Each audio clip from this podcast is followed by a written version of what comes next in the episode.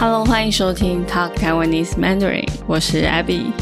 今天我想要来聊聊剪头发这件事情。今天这一集是这一季的最后一集了，下个月我就会休息一阵子，所以我就在想这一集要来讲什么主题了。我本来在想要讲一个比较严肃的议题。但是我这个人对于 podcast 节目有一点完美主义，特别是如果是我很在意的主题，我对自己的要求就会很高，所以我不确定我有没有办法把它讲好，就是会给自己压力蛮大的。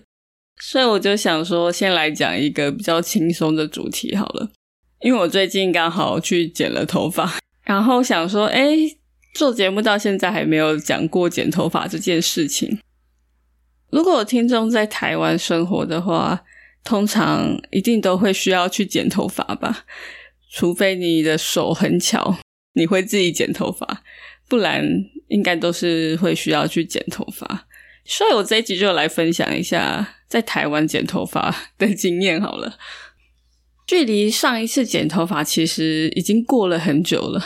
我这一次大概隔了快一年 才去剪，就是隔了非常长的时间。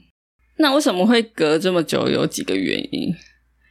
第一个原因就是，比起以前，我现在比较不会花太多精力和时间在头发上。以前大概 十几岁的时候，比较在意头发。大概每一两年就会去烫头发或是染头发，但后来就觉得烫发跟染发很伤发质，就是会需要去护发。那我觉得花那么多时间护发又很麻烦，而且后来又觉得，嗯，我原本的黑发就是最好看、最适合我的了，所以就不太会去烫发跟染发了，基本上只会去剪头发。第二个原因就是说，我一直都没有一个固定的设计师。像有些人，他有固定的设计师，他每次需要剪头发或是弄头发，他就会去同一家店找同一个设计师。那对于我来说，从小到大我去过很多家，但是一直都没有固定的，有可能去了两三次，后来又没再去了，就是一直在换。主要是因为一直都没有遇到很满意的，或是也有可能因为搬家，所以变得太远就没有再去。也是因为没有固定的，就变成每次剪发我都会考虑很多事情，例如说，哎，这次要去哪一家剪，要找哪一个设计师，那要剪怎么样，要去什么样的店剪，这些东西都会让我考虑很久。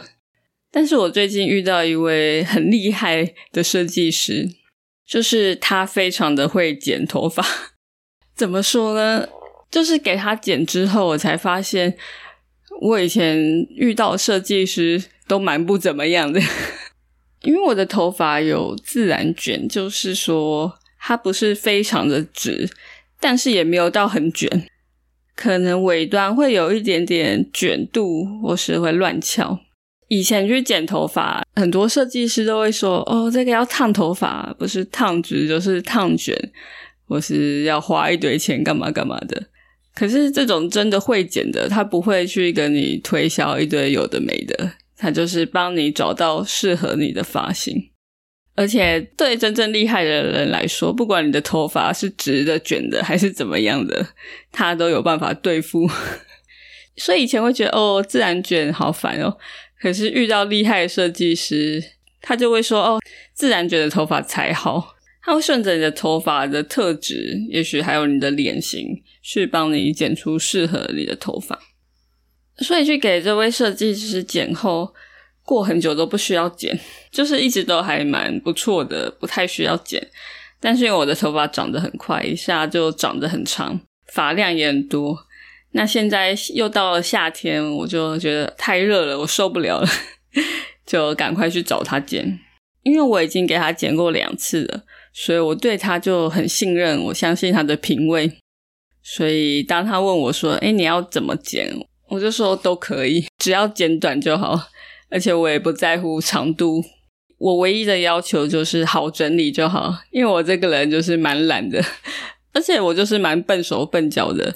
像有些人很厉害，他会绑各种不同的发型，或是把头发用的漂漂亮亮的。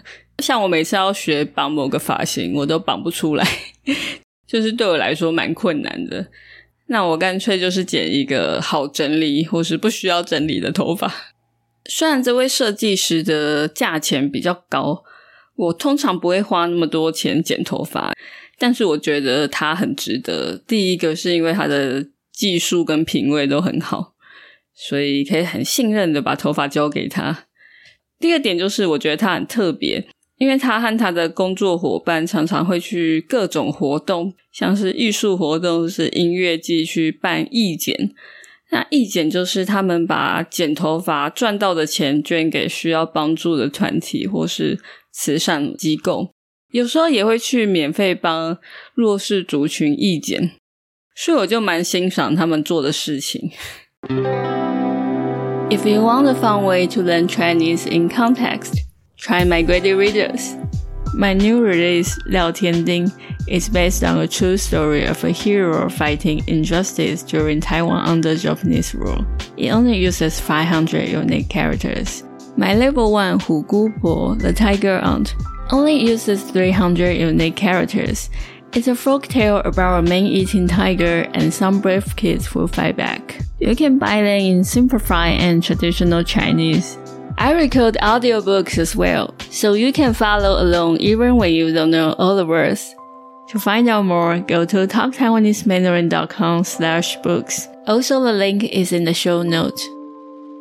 那接下来就来分享一下我在台湾去过的各种 理发店或是美发店好了，我觉得随着我这个人的改变，像是价值观、生活习惯的改变，我去的发廊或是美发店也会跟着改变。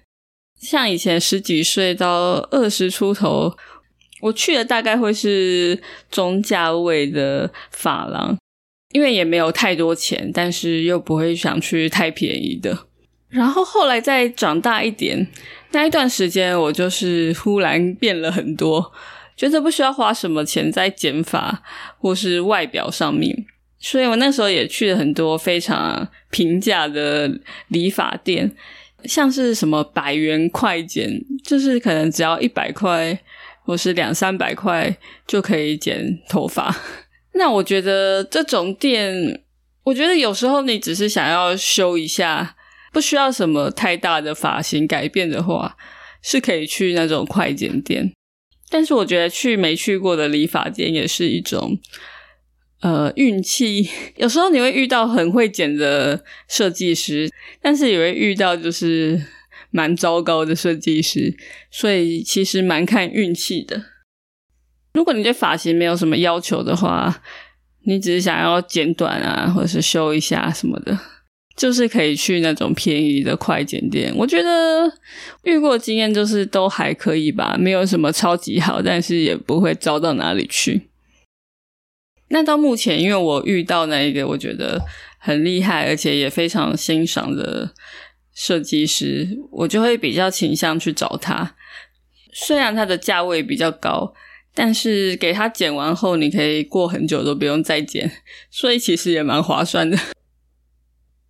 再来的话，可以教大家说，如果你第一次在台湾要去剪头发，那要怎么做？第一件事情可能就是要预约。当然，你也可以直接走进那家店，但是通常蛮多店都是需要预约的。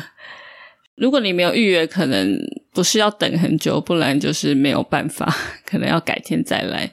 所以预约会比较保险。假设你要打电话去预约的话。那你就可以说哦，我要预约什么时候剪发，或是烫发，还是染发，看你要做什么。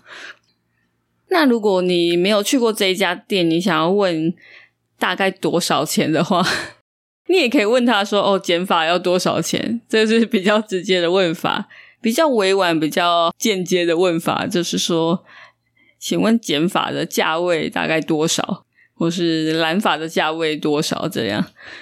好，那如果你到了那一家店，你想要剪头发，那可以怎么跟他说你的需求呢？第一件事情，你可以跟他讲说，你想要剪短还是不要剪短。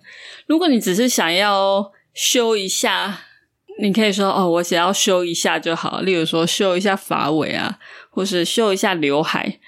刘海就是在你的额头的部位那一块的发型。所以你也可以说我要剪刘海，或是要修刘海。对，基本上大概就是这样吧。我有听说过，不管是在台湾的外国人，或是在国外的台湾人都会觉得说，在国外去剪发是一个挑战，因为第一个就是跟设计师的沟通，像是要清楚表达你的需求，要让这个设计师理解你的需求，可能会有一点困难。再也许就是对于不同的文化或是不同的国家，发型还有风格可能会不太一样，所以这个也是需要沟通的。我之前有在国外剪过头发，在那之前我就先把剪头发相关的英文词汇查好，然后打电话去预约啊。我觉得整个过程都蛮顺利的，所以我觉得其实也没有这么难啦，大家可以去试试看。好，以上就是关于剪头发的经验分享。那刚刚有提到说，这一集是这一季的最后一集了。下个月我就要休息一阵子，因为我要去旅行。然后旅行回来之后，我又要搬家了，所以下一个月应该会非常的忙碌。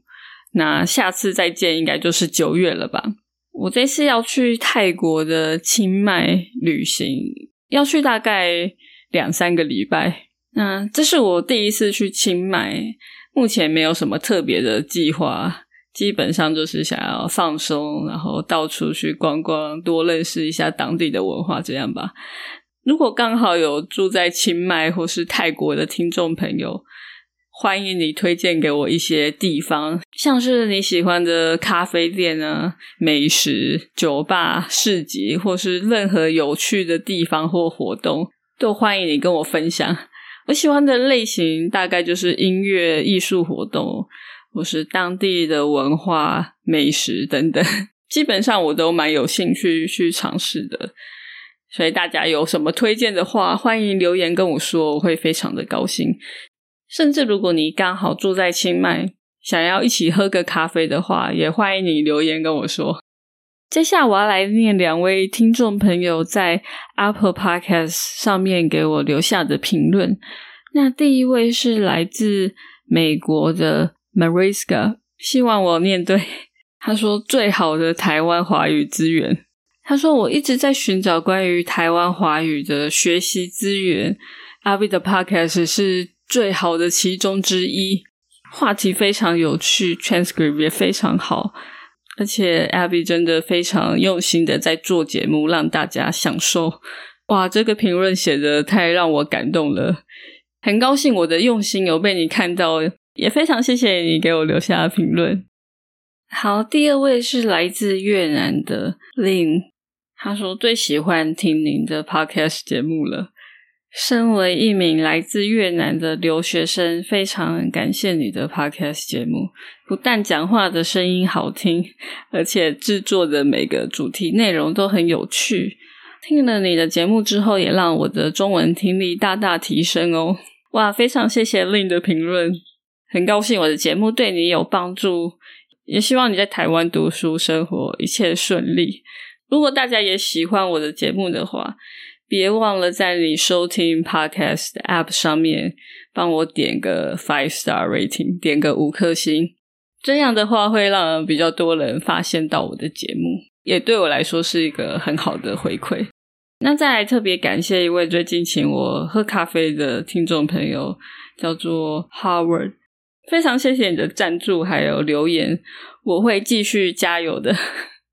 那最后一样特别感谢一直以来在 Patreon 上面支持我的听众朋友们。这个节目做到现在，竟然已经快三年了，应该是下个月就要满三年了。哇，真是不可思议啊！想当初做节目，不知道会有多少人听。然后到现在越来越多人收听，也越来越多人支持我。如果没有你们的支持，我应该也做不到现在吧？可能做一下就没有做了。所以非常谢谢大家的支持。那也谢谢最近加入的听众朋友们 r o d e d Marvin 跟 John。每次要念听众朋友的名字，我都有点紧张。大家的名字都一个比一个特别，我都很怕念错，会去上网查一下这个名字要怎么念。如果有念错的话，就不好意思了。